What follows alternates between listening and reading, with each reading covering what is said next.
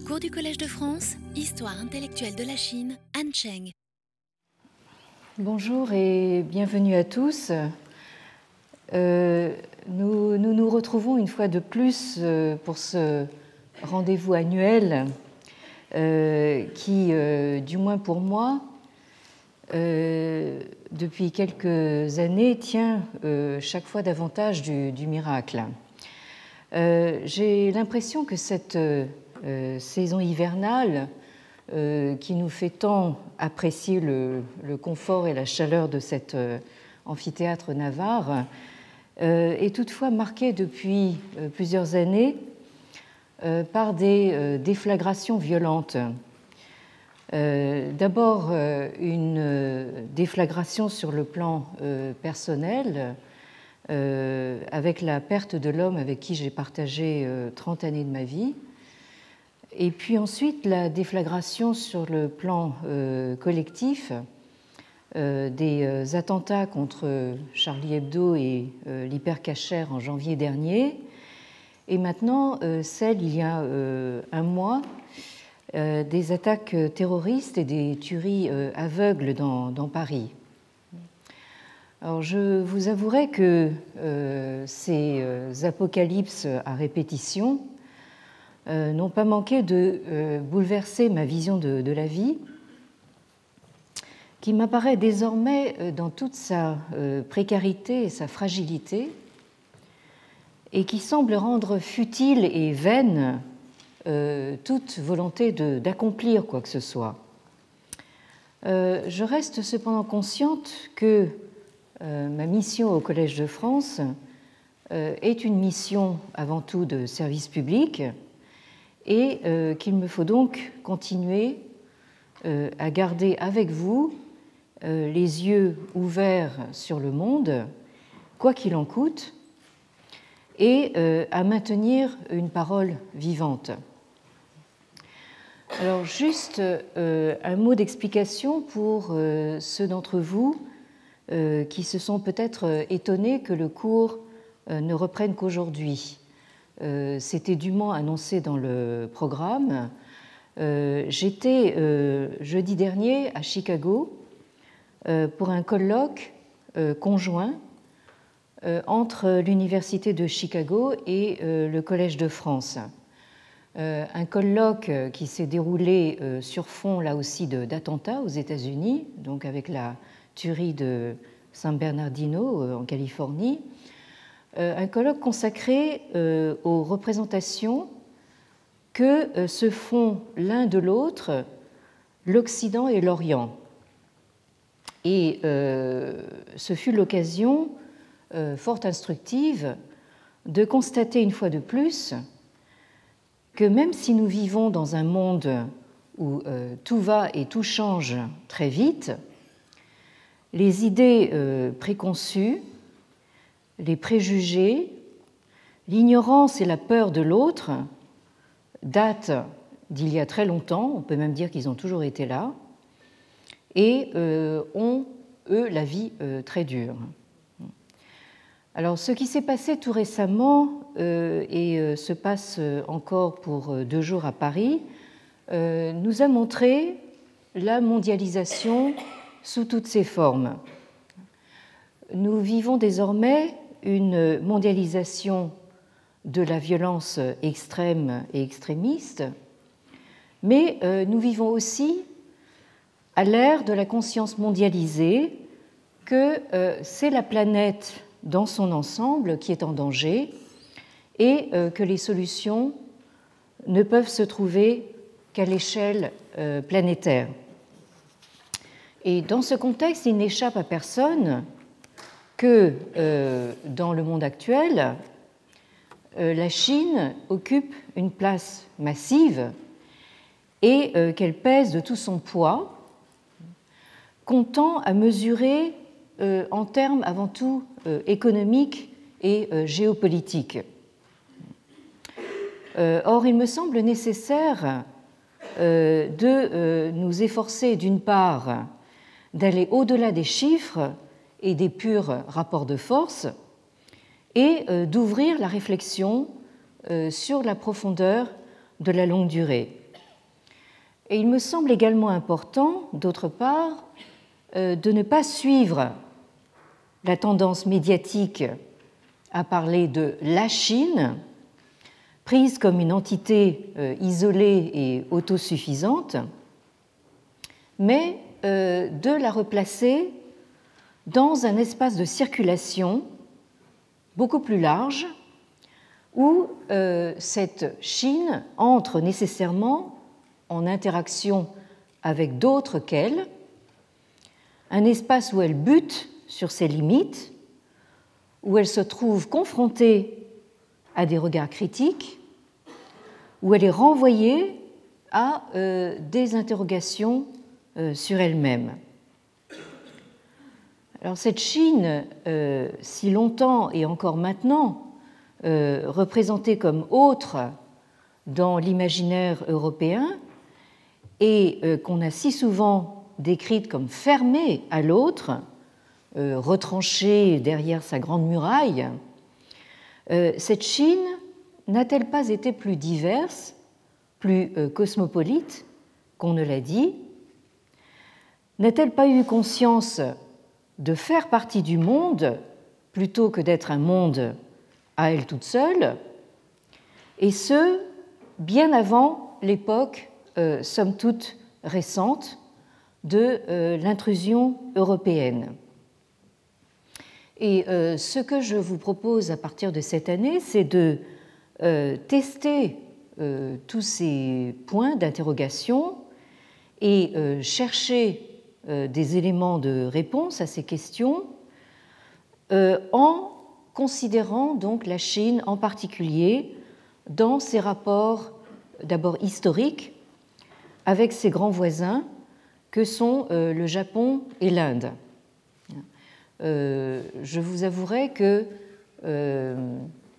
j'ai eu tout d'un coup le sentiment que j'en avais assez de parler que de la Chine ça reste entre nous, ça.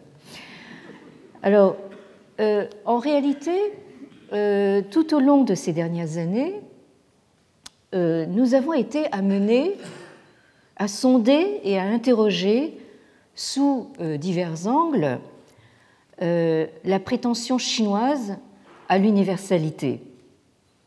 Et c'est donc maintenant précisément cette question de l'universalité chinoise et de ses limites euh, qui va nous occuper maintenant. Alors, dans les très grandes lignes, il s'agira pour nous euh, d'examiner comment euh, cette universalité à la chinoise s'est constituée, mais aussi comment elle s'est trouvée décentrée notamment dans ses contacts avec l'Inde, et euh, comment elle s'est trouvée même contestée, en particulier euh, dans son interaction avec le Japon. Alors, comme je viens de le dire, mon objectif est d'arriver à sortir de la fixation actuelle sur la Chine prise dans l'absolu, en ouvrant la perspective sur ses relations avec deux de ses principaux voisins, donc l'un à l'est, l'autre à l'ouest, qui ont chacun, à sa manière, joué un rôle déterminant dans son histoire culturelle.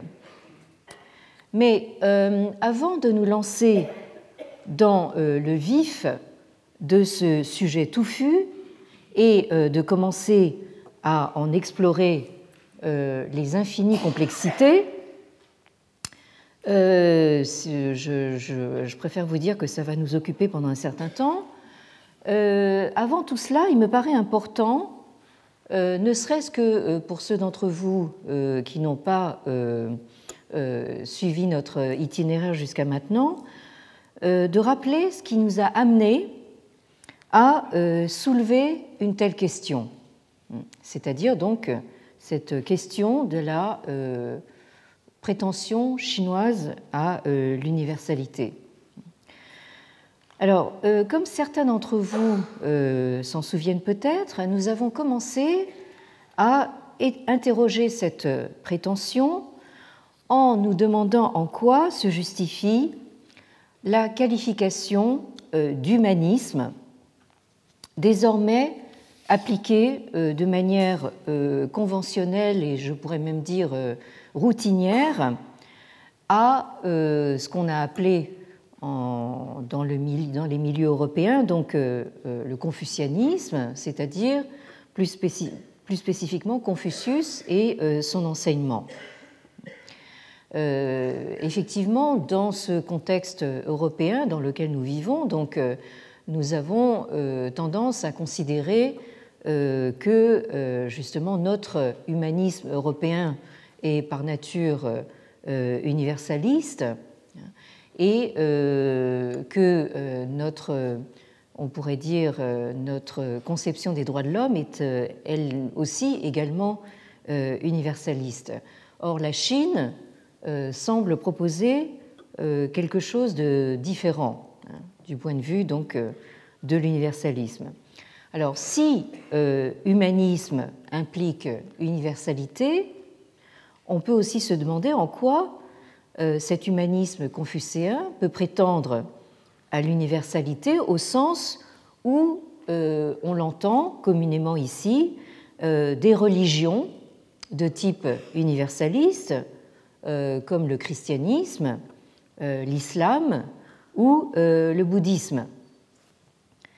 Alors derrière cette question se profilait inévitablement celle de savoir si euh, le confucianisme est à dans euh, la catégorie euh, philosophie ou dans la catégorie religion, ce qui est une sempiternelle et lancinante question qui nous poursuit encore aujourd'hui. Alors, au cours de ces dernières années, euh, nous avons euh, retracé euh, les tribulations, non pas d'un Chinois en Chine, mais de Confucius et de son enseignement, déplacés en quelque sorte comme des pions sur l'échiquier de la géographie intellectuelle européenne moderne. On est ainsi passé euh, de la figure de Confucius euh, pris comme philosophe dans euh, l'idéal rationaliste des Lumières européennes du XVIIIe siècle. Je vous rappelle que la traduction faite par les jésuites d'un corpus important du canon confucéen, donc euh, a été intitulé donc euh, en 1687, fin du XVIIe siècle, euh, Confucius Sinarum Philosophus, donc Confucius, philosophe des Chinois. Alors donc on est passé de cette figure de, du Confucius Philosophus au confucianisme considérée euh, non plus comme philosophie, mais comme religion dans euh, l'Europe du XIXe siècle. Euh, cette Europe du XIXe siècle qui donc a défini son identité comme étant d'origine grecque et par conséquent comme ayant une sorte de, de monopole justement de cette catégorie de philosophie dont euh, la Chine s'est trouvée exclue et donc reléguée dans la catégorie de religion. Alors, ce n'est donc pas seulement euh, la figure de Confucius qui s'est retrouvée euh, au cœur de ce que nous avons appelé la première mondialisation au XVIIe et XVIIIe siècle. La grande question de savoir si le confucianisme est à placer dans la catégorie de religion est une question qui a été soulevée donc par euh, la science des religions, euh, qui est une discipline universitaire nouvelle, euh, apparue dans la seconde moitié du XIXe siècle. Et donc cette question du confucianisme comme religion a pris également une dimension mondialisée au tournant des 19e, 20e siècles. Alors, je vous rappellerai qu'au début du XXe siècle, la rivalité franco-anglaise dans le domaine des études chinoises, hein, cette discipline spécifique qu'on a appelée la sinologie, donc cette rivalité franco-anglaise euh, s'est doublée d'une rivalité euh, franco-allemande dans le champ euh, alors nouveau de la sociologie. En effet, face à l'école française de Durkheim et de Mauss, représentée en sinologie par Marcel Granet, se sont développées donc les thèses du sociologue allemand Max Weber alors, euh, dans euh, son ouvrage euh, Confucianisme et Taoïsme, l'un des volets de la grande trilogie que Weber a consacré entre 1915 et 1920 à l'éthique économique des religions mondiales, au chapitre 6 de cet ouvrage intitulé L'orientation confucéenne de la vie, Weber écrivait euh, de manière euh, tout à fait juste. Hein, donc Weber, encore une fois, n'était pas sinologue, mais dans son confucianisme et taoïsme, il y a beaucoup de, choses tout à fait justes sur la civilisation et la société chinoise. Weber écrivait ceci, je cite, La langue ne connaît pas de mots particuliers pour religion. On trouvait Premièrement, la doctrine, euh, ce que euh, Weber appelle en allemand Lehre. Euh, donc la doctrine, il est en train de parler de l'enseignement de l'école des lettrés. Deuxièmement, des rites, sans que l'on distinguât s'ils étaient de nature religieuse ou conventionnelle. le nom chinois officiel pour désigner le confucianisme était doctrine des lettrés. Et il donne donc en transcription de l'époque euh, ce terme chinois de Jiao, hmm, euh, sur lequel je reviendrai. Alors, je continue hein, la citation. Le rapport au religieux, quelle que soit la nature de celui-ci, magique ou cultuel, conservait dans ce contexte un sens orienté vers l'ici-bas. Fin de citation. Donc euh, euh, ici, euh, Weber revient donc à son thème favori, hein, qui est donc de montrer que le confucianisme ne connaît pas la, la, transcendance, il est entièrement dans l'immanence, et c'est donc pour mieux l'opposer à l'éthique du protestantisme qui, euh, selon Weber, euh, euh, explique pour une large part donc l'émergence du capitalisme moderne en Europe. Donc, dans l'esprit de Weber, le confucianisme joue un, rôle, si vous voulez, comment dire, de, de contraste, enfin de, pour euh, montrer que justement euh, le confucianisme explique qu'il n'y ait pas eu justement cette émergence d'un capitalisme en Chine, ce qui évidemment à l'heure actuelle semble quelque peu contestable. Alors le, le compatriote et contemporain de Weber, le sinologue allemand Wilhelm Gruber, consacre lui aussi une étude euh, à la religion et au culte des Chinois, euh, publiée à Leipzig en 1910 et intitulée en allemand donc Religion und Kultus der Chinesen, euh, dans laquelle il fait une constatation similaire à celle de Weber mais en tant que sinologue. Hein, Gruber était véritablement un sinologue. Alors je cite le fait est que les Chinois ne connaissent pas la différence fondamentale entre religion, donc en allemand Religion, et enseignement, Lehre, et qu'il n'existe pas en conséquence de différenciation linguistique entre ces deux concepts.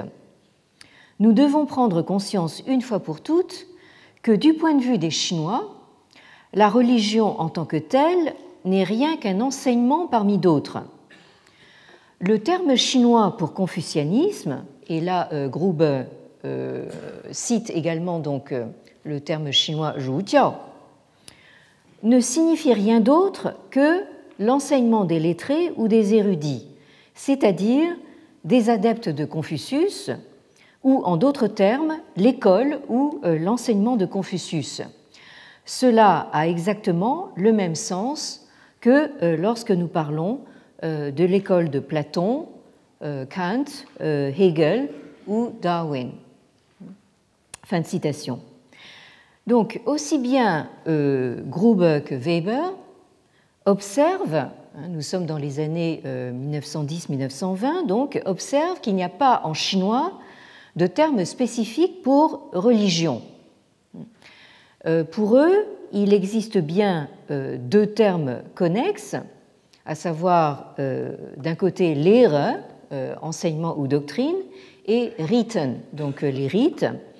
Donc, euh, le premier terme, l'erreur, se référant à une école des lettrés, euh, tandis que le second, Riten, est employé par les Chinois euh, sans distinguer, je cite Weber, s'ils sont de nature religieuse ou conventionnelle. En outre, le terme officiel chinois Zhujiao, donc cité par ces deux savants allemands, et euh, traduit par le néologisme européen euh, confucianisme, ne désigne pas une religion, mais cette doctrine ou enseignement des lettrés.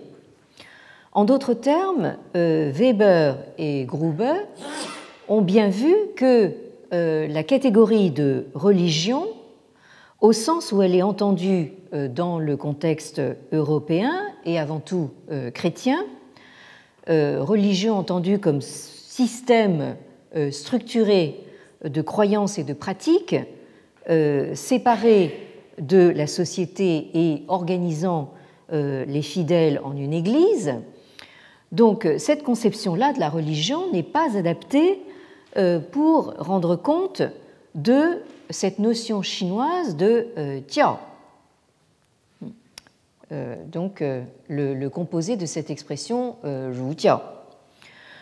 Or, c'est autour de ce terme de tiao que s'est formé tout un conglomérat de malentendus dont nous avons encore du mal à nous extirper aujourd'hui. La complication vient du fait que c'est ce terme de tiao qui a été utilisé pour euh, former un néologisme euh, en japonais, euh, le japonais donc shukyo, prononcé en chinois donc zongjiao. Hmm. Donc c'est ce néologisme adapté adopté du japonais aux alentours de 1900, c'est-à-dire au tournant des 19e, 20e siècles, pour traduire le concept occidentale de religion. Euh, donc ce mot euh, zongjiao ou shukyo en japonais, euh, qui aujourd'hui traduit conventionnellement le mot religion, est composé donc de zong qui désigne la lignée ancestrale principale et de jiao qui veut dire donc enseignement ou euh, doctrine. Alors c'est ce composé qui a été euh, adopté au Japon dans les toutes premières années euh, de l'ère Meiji, entre 1868 et 1912. Cette ère Meiji qui a marqué au Japon cet effort extraordinaire de modernisation, c'est-à-dire d'occidentalisation, alors ce, terme donc a été adopté au Japon et a ensuite été importé euh, à la toute fin du XIXe siècle en Chine, où il s'est retrouvé dans euh, les toutes premières tentatives de traduction en chinois de textes concernant la religion et l'Église chrétienne. Alors, ce terme de zhongjiao apparaît donc comme l'un de ces nombreux néologismes qui ont été forgés pour traduire des concepts européens dans ce Japon de l'ère Meiji lancé dans la course à la modernisation sur le modèle occidental, puis emprunté tel quel en Chine, euh, ce qui a été pour la Chine une extraordinaire euh, commodité euh, du fait de l'identité de l'écriture. L'écriture japonaise étant en partie composée donc de ces fameux kanji, c'est-à-dire de ces caractères chinois qui ont été euh, empruntés euh, à la Chine par le Japon euh, dans le courant du premier millénaire de l'ère chrétienne. Donc vous avez cette proximité de, l'écriture qui a grandement facilité donc ce transfert de savoir du Japon vers la Chine. Donc on pourrait dire que la Chine a ainsi reçu du Japon un nouvel équipement terminologique en quelque sorte euh, clé en main. Euh, et ça, c'est euh, évidemment un apport que, en Chine actuellement, on a un peu tendance à passer sous silence, hein, vu en tenant compte évidemment de l'histoire assez tourmentée entre le Japon et la Chine au cours du XXe siècle. Alors, c'est donc avec l'introduction par la médiation japonaise euh, du concept occidental de religion, traduit par euh, que euh, la question du caractère religieux ou non du confucianisme a commencé à obséder les esprits en leur imposant de prendre parti et de se prononcer pour ou contre. Hein, donc dans la modernité du 1er 20e siècle chinois, hein, vous avez donc euh, les euh, partisans justement euh, de cette thèse que le confucianisme est en effet une religion et les opposants donc à cette thèse. Alors jusqu'à la fin du XIXe siècle, hein, le confucianisme apparaissait pourtant non seulement comme un tiao, c'est-à-dire comme un enseignement, mais comme le tiao archétypal par lequel il faut entendre avant tout le euh, li euh, c'est-à-dire littéralement l'enseignement ou euh, la science des rites. Et en cela, donc, nos deux savants allemands que j'ai cités tout à l'heure, donc Weber et Gruber, avaient bien raison justement de d'identifier donc d'une part l'enseignement et d'autre part donc les, les rites. Donc pour euh, les Chinois, en fait, euh, vous aviez euh, tout simplement un enseignement des rites. Alors nous avons longuement insisté l'an dernier sur le caractère essentiellement continuiste de cet enseignement rituel ou ritualiste qui imprègne intégralement la conception confucéenne du monde cosmique comme du monde, enfin comme du corps euh, sociopolitique. Et euh, j'aimerais donc euh, revenir justement sur ce caractère continuiste parce que c'est quelque chose d'important pour comprendre la suite de notre propos. Le continuisme du ritualisme confucéen euh, ne constitue pas un corps de doctrine, euh, de notions ou de valeurs abstraites. Hein, parce que quand on parle de doctrine confucéenne, on a tendance à traduire dans des termes qui nous sont plus familiers, c'est-à-dire donc une sorte de, euh, corpus de notions, de valeurs ou de croyances abstraites. ce continuisme se traduit dans des pratiques euh, qui peuvent aller euh, des rites, euh, des grands rites cérémoniels de la cour impériale, jusqu'à des pratiques domestiques, voire individuelles, que ce soit des pratiques d'ordre éthique, esthétique, diététique, thérapeutique ou tout autre tique. le continuum inhérent à ce ritualisme englobe ainsi tout à la fois les dimensions euh, macrocosmiques et microcosmiques, les dimensions euh, visibles et invisibles, ou euh, en termes cosmologiques chinois, la dimension yang, c'est-à-dire donc la dimension solaire, lumineuse, visible, et la dimension yin, c'est-à-dire la dimension lunaire, cachée, sombre, invisible.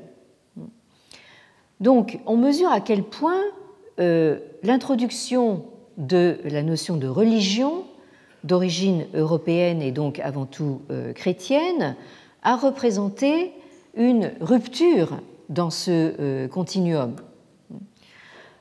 par contraste, la conception proprement religieuse se caractérise avant tout comme dualiste en établissant une claire démarcation entre le transcendant et l'immanent, entre le divin et l'humain, entre le sacré et le profane, entre le clérical et le laïque, entre le religieux et le séculier, entre ce qui revient à Dieu et ce qui revient à César. En somme, euh, euh, ce, dualisme euh, euh, semble s'opposer radicalement donc à ce continuisme ritualiste qui fonde la dimension indissolublement euh, politico-religieuse du pouvoir en Chine. Alors on trouve l'illustration et l'explicitation de cette vision continuiste dans euh, les grands euh, traités euh, ritualistes compilés à l'époque Han, c'est-à-dire au moment de la fondation véritablement de l'ère impériale entre le deuxième siècle avant et le deuxième siècle de l'ère chrétienne. Donc à ce moment où se mettent en place les structures politiques d'un euh, nouvel ordre impérial euh, centralisé. Et je rappellerai que euh, cette dynastie Han a joué un rôle déterminant donc dans la constitution d'une identité chinoise qui est restée donc Han depuis cette époque. Alors sous les Han, hein, il existe plusieurs compendia portant sur les rites euh, qui sont étonnamment euh, volumineux, euh, surtout au regard des ouvrages de l'époque. Je rappellerai que nous avons à l'époque une contrainte matérielle dans le fait que les ouvrages sont tous manuscrits hein, sur des supports de latte de, bois ou de bambou et par conséquent extrêmement long à écrire et euh, euh, lourd à transporter. Hein. Donc euh, nous avons ces compendia ritualistes qui sont d'une longueur assez remarquable pour cette époque.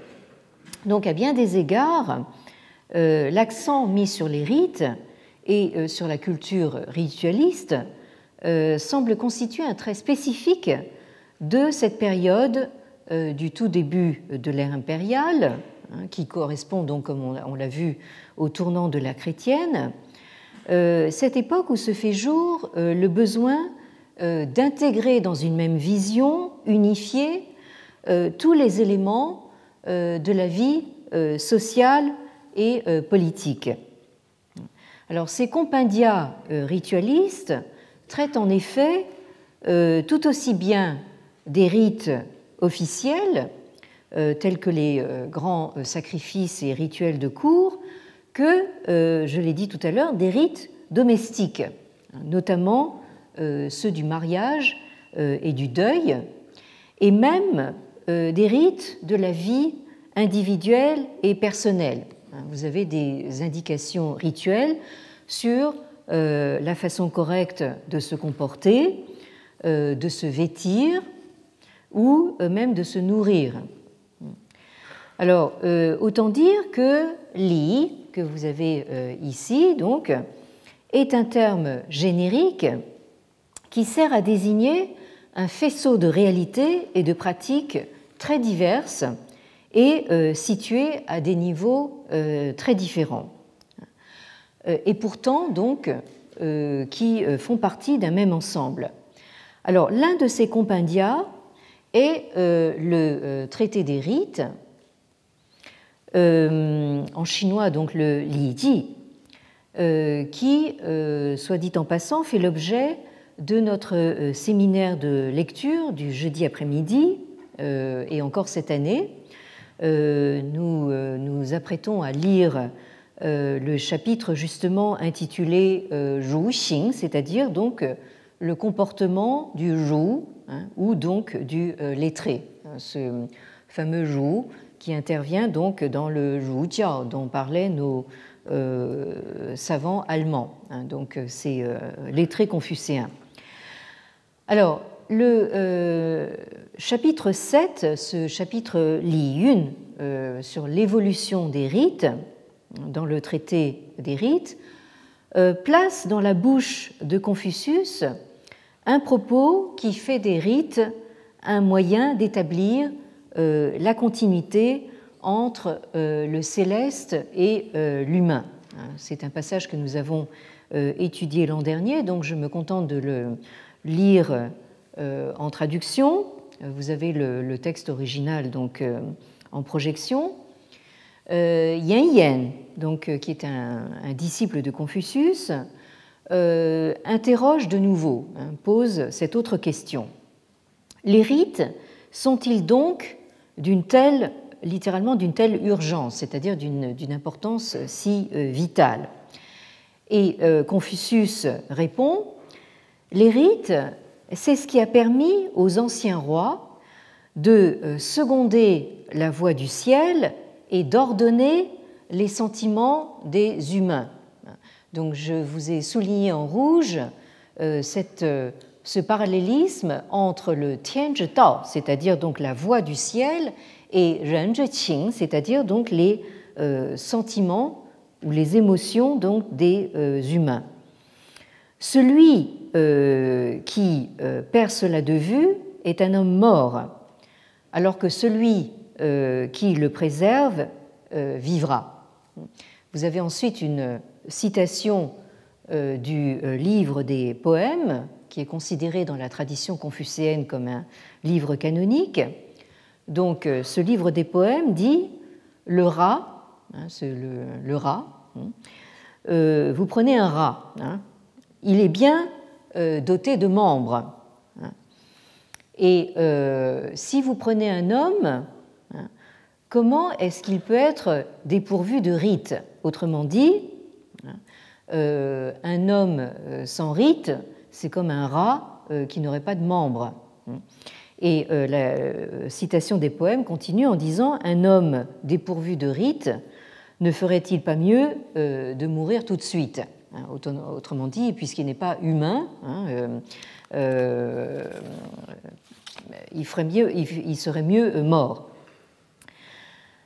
Et ensuite, la, citation donc du, euh, du traité des rites continue. C'est ainsi que les rites ne trouvent leurs racines que dans le ciel, leur modèle que dans la terre, leur ordonnancement que dans les mânes et les esprits. Ils s'étendent jusqu'au rite funéraire jusqu'au sacrifice, jusqu'à la pratique du tir à l'arc et de la conduite du char, jusqu'à la cérémonie euh, d'imposition de la coiffe virile et la cérémonie du mariage, et jusqu'aux audiences et aux visites de cour. Donc là, euh, vous avez en fait toute euh, l'étendue justement de, de la pratique des rites.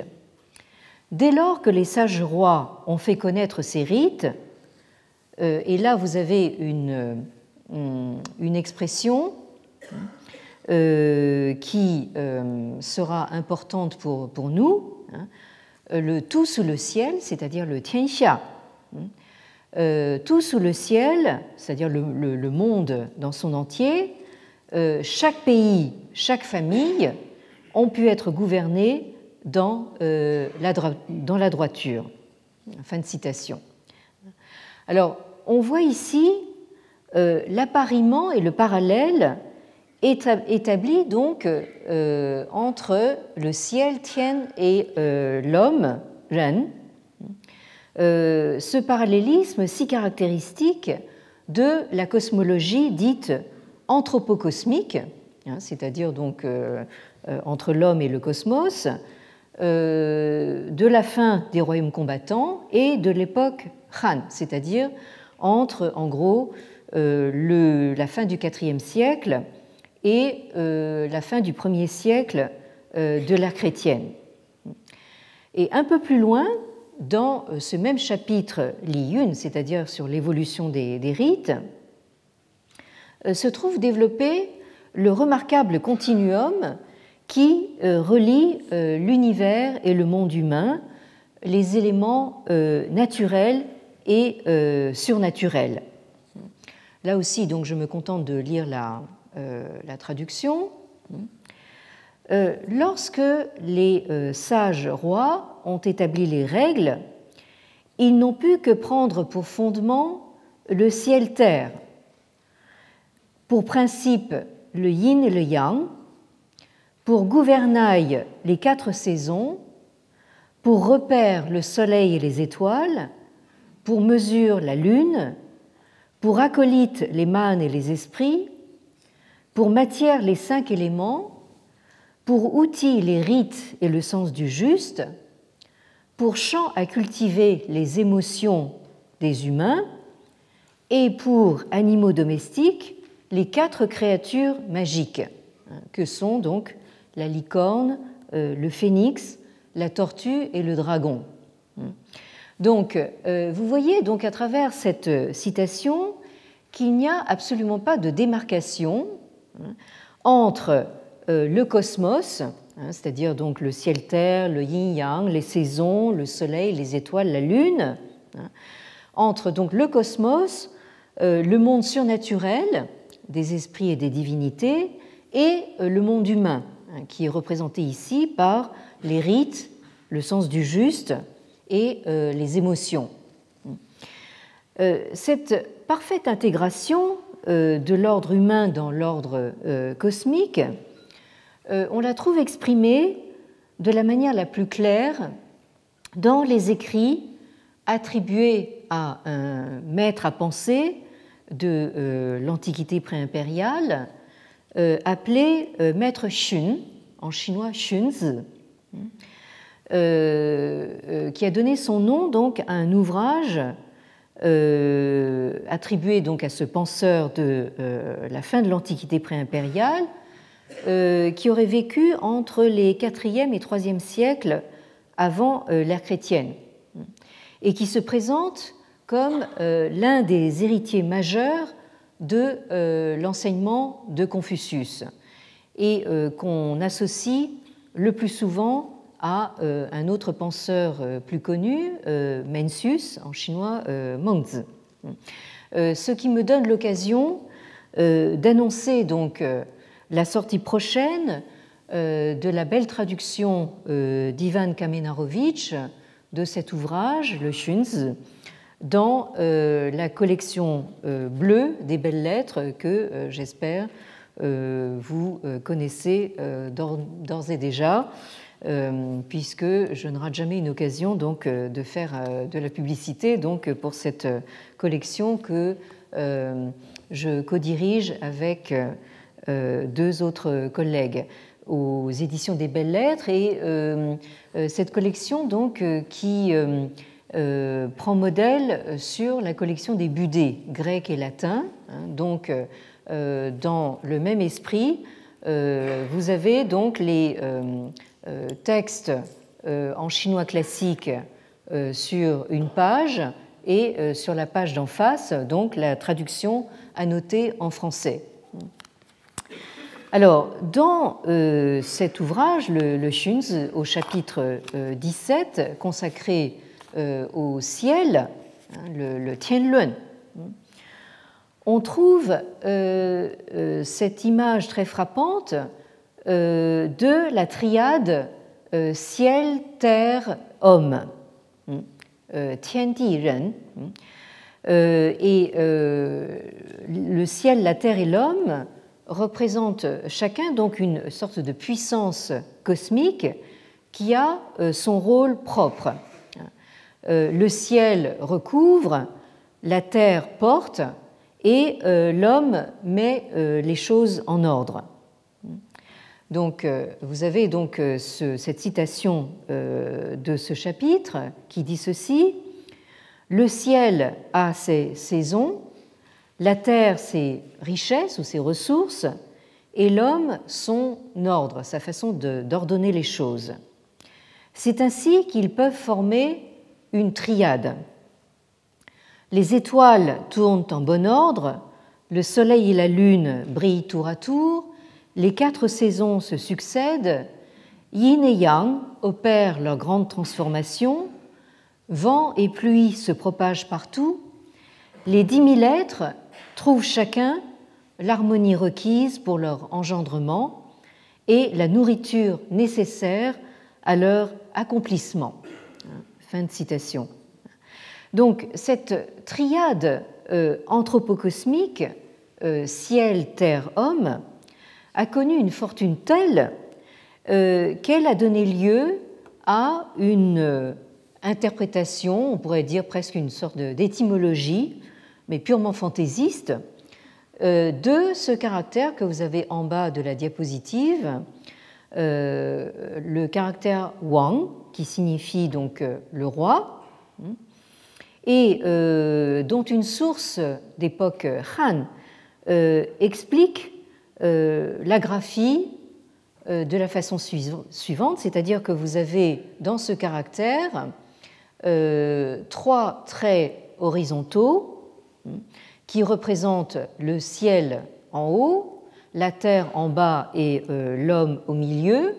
Donc ces trois traits horizontaux qui sont traversés en leur milieu euh, par un trait vertical hein, qui représenterait, lui, euh, le roi ou le souverain, une sorte d'axis mundi qui relie donc les trois ordres cosmiques que sont euh, le ciel, la terre et l'homme. Et donc, au cœur de cette triade, l'homme euh, tient toute sa place entre le ciel et la terre, euh, dont il parachève l'œuvre cosmique. Et dans un autre chapitre de ce même ouvrage, attribué à Maître Shun, donc le Shunzi, euh, au chapitre 19, intitulé le Li Lun, c'est-à-dire le, euh, sur, les, sur les rites, consacrés aux rites, euh, vous avez cette autre citation. Les rites ont trois racines. La première racine, c'est le ciel-terre, qui est la racine de la vie. La deuxième, ce sont les ancêtres qui sont euh, la racine de la famille. La troisième racine, ce sont les princes et les maîtres, qui sont la racine euh, de l'ordre humain. En effet, euh, sans le ciel-terre, quelle vie y aurait-il? Sans les ancêtres, quelle famille y aurait-il? Et sans prince ni maître, quel ordre humain y aurait-il? S'il manque un seul de ces, une seule de ces trois racines, il n'y a pas euh, de sécurité possible pour l'homme, euh, donc de, vie euh, assurée pour l'homme. Voilà pourquoi c'est par les rites qu'on sert en haut le ciel et en bas la terre, qu'on honore les ancêtres et qu'on vénère princes et maîtres. Telles sont les trois racines des rites. Fin de citation. Alors, euh, euh, je rappellerai que euh, certaines sections de cet ouvrage, le Shunz, et en particulier de ce chapitre consacré au rite, se retrouve quasiment mot pour mot dans les compendia ritualistes dont je parlais tout à l'heure, hein, et notamment donc le traité des rites. Donc, ces trois racines dont parle le Shunz, c'est-à-dire euh, le ciel-terre, les ancêtres et euh, les princes et maîtres, constituent euh, ce qu'on a appelé communément les cinq grands, hein, les Wuta. Et j'ai rappelé l'année dernière que ces cinq grands hein, font l'objet d'un culte populaire euh, qui s'est euh, transmis jusqu'à euh, aujourd'hui. Encore aujourd'hui, dans certains temples, vous avez donc ces hôtels consacrés donc à ces cinq grands.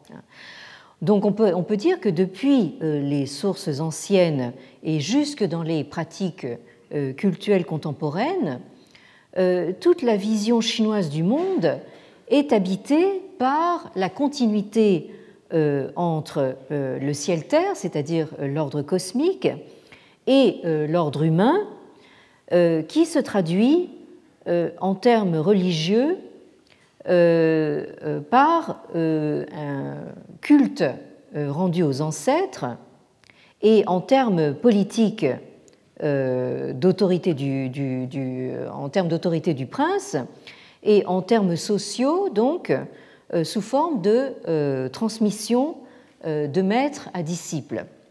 Donc vous avez ainsi une sorte de cadre qui englobe au fond toute la, toute la vie et toute l'activité humaine.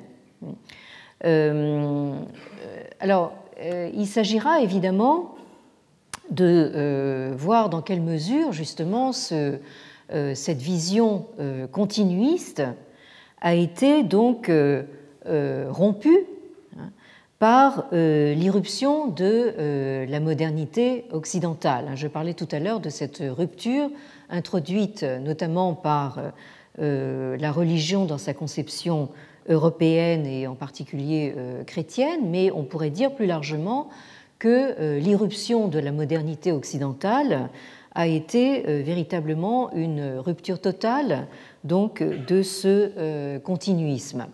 Donc je m'arrêterai là euh, pour aujourd'hui et je vous remercie encore d'être au rendez-vous que j'espère pouvoir donc renouveler de manière hebdomadaire à partir de jeudi prochain. Merci.